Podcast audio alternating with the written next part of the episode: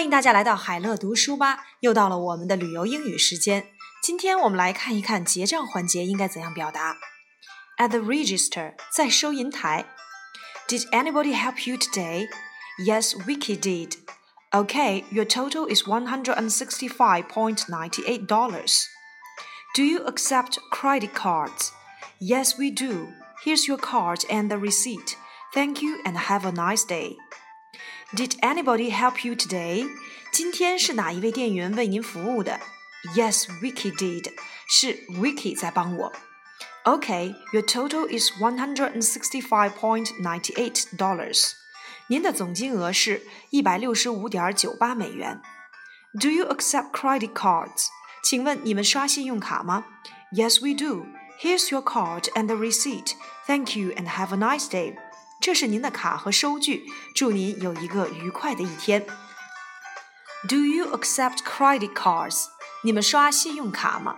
Credit card，信用卡。Travelers checks，travelers checks，旅行支票。Personal checks，personal checks，个人支票。Debit card，debit card，现金卡。One hundred dollar bills。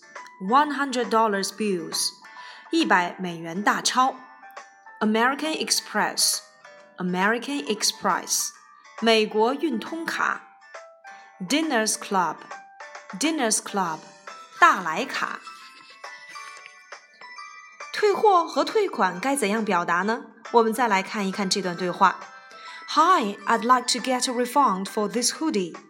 Is there anything wrong with it? I bought it for my sister, but she didn't like the style. Would you like to exchange this for another one? No, I'll just get my money back. Thanks. Hi, I'd like to get a refund for this hoodie. 你好，我想要退掉这件连帽上衣。Is there anything wrong with it? 请问这件连帽上衣有什么问题吗？I bought it for my sister, but she didn't like the style. 我买给我妹妹当做礼物，可是她不喜欢它的样式。 would you like to exchange this for another one? 你想要换一件吗？No, I'll just get my money back. Thanks. 不用了，我想要退款，谢谢。Is there anything wrong with this hoodie? Hoodie 连帽上衣。Fur vest, fur vest 毛皮背心。DVD player, DVD 播放机。Trench coat, trench coat 风衣。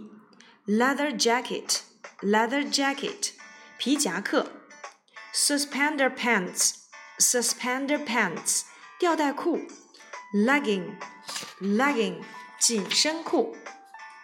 关于美国人的消费习惯，下列哪项正确？A. 大部分的美国人都有储蓄的习惯。B. 美国人都在皮夹内放许多现金，以备不时之需。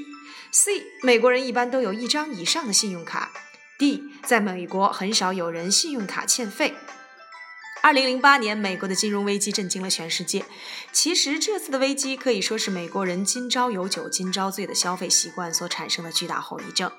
大部分的美国人都没有储蓄的习惯，他们都是有多少花多少，不会量入为出，也不懂得未雨绸缪。美国人一般都有好几张信用卡，外出消费时大都刷卡，身上通常只有不到一百美元的现金。因有先刷卡后付款的消费习惯，美国人常常刷了再说，也不管自己是否有能力偿还，因此大多欠了许多卡债而债台高筑。更惨的是，许多年轻人 live by paychecks，靠每个礼拜发的薪水过一个礼拜，没有多余的钱存在银行，因此只要被公司解雇，马上便付不出房贷或房租，而被迫搬家或卖房子。这次金融危机之后，美国人学了个教训，储蓄的比例开始增多，将这个危机转化成了转机。对美国人来说，也未尝不是一个改变自己、重新出发的好机会。第二，美国的女孩子通常会盛大庆祝她们十几岁的生日：A. 十六，B. 十八，C. 十九，D. 二十。对美国女孩子而言，十六岁是非常有象征意义的一年，他们叫它 Sweet Sixteen。父母亲也会为十六岁的女儿举办盛大的生日庆祝会。庆祝会可以是简单的家族聚餐，或者是请几个班上的好朋友来家里聚会。也有些父母亲会办更正式一点的庆祝会，比如说租下酒店的宴会厅，并请来 DJ 来办个舞会，或是包下游艇出海庆祝。十六岁的寿星负责拟定宾客名单，并印制邀请函寄给亲朋好友。很多女孩为了庆祝这一天，会穿上小礼服，并请人为她化妆以及做头发。这天，她可以美美的出席这个别具意义的庆生会。MTV 音乐电视台还有个实况节目，叫做《My Super Sweet Sixteen》。这个节目会到许多十六岁庆生会的现场，录制寿星们的筹备过程以及当天生日会的现场情况。十六岁的生日派对对美国的女孩的重要性可见一斑。